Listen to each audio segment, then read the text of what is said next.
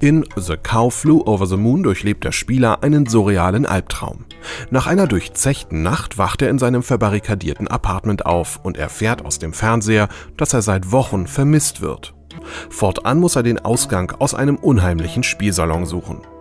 Die langen düsteren Gänge und die psychedelischen Klänge wecken dabei Erinnerungen an die ähnlich surrealen Filme von Regisseur David Lynch. Like Clockwork sieht aus wie ein typisches Japan-RPG doch die witzigen Dialoge von John Roberts stellen typische Rollenspielelemente auf den Kopf und persiflieren das Genre. So lässt Roberts gleich in den ersten Minuten den vermeintlichen Helden in einem Autounfall ums Leben kommen. Rund 40 Minuten amüsiert man sich über dieses mit dem RPG-Maker programmierte Kurzrollenspiel. Dominaedro ist schließlich eine simple wie clevere Kombination aus Domino und Tic-Tac-Toe.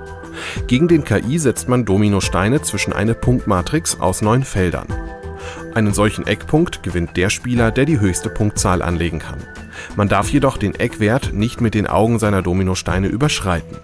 Gewonnen hat am Ende, wer die meisten Punkte auf den Ecksteinen sichern konnte. Das Ganze gibt's kostenlos, ohne Free-to-Play-Schnickschnack für das iPhone und iPad.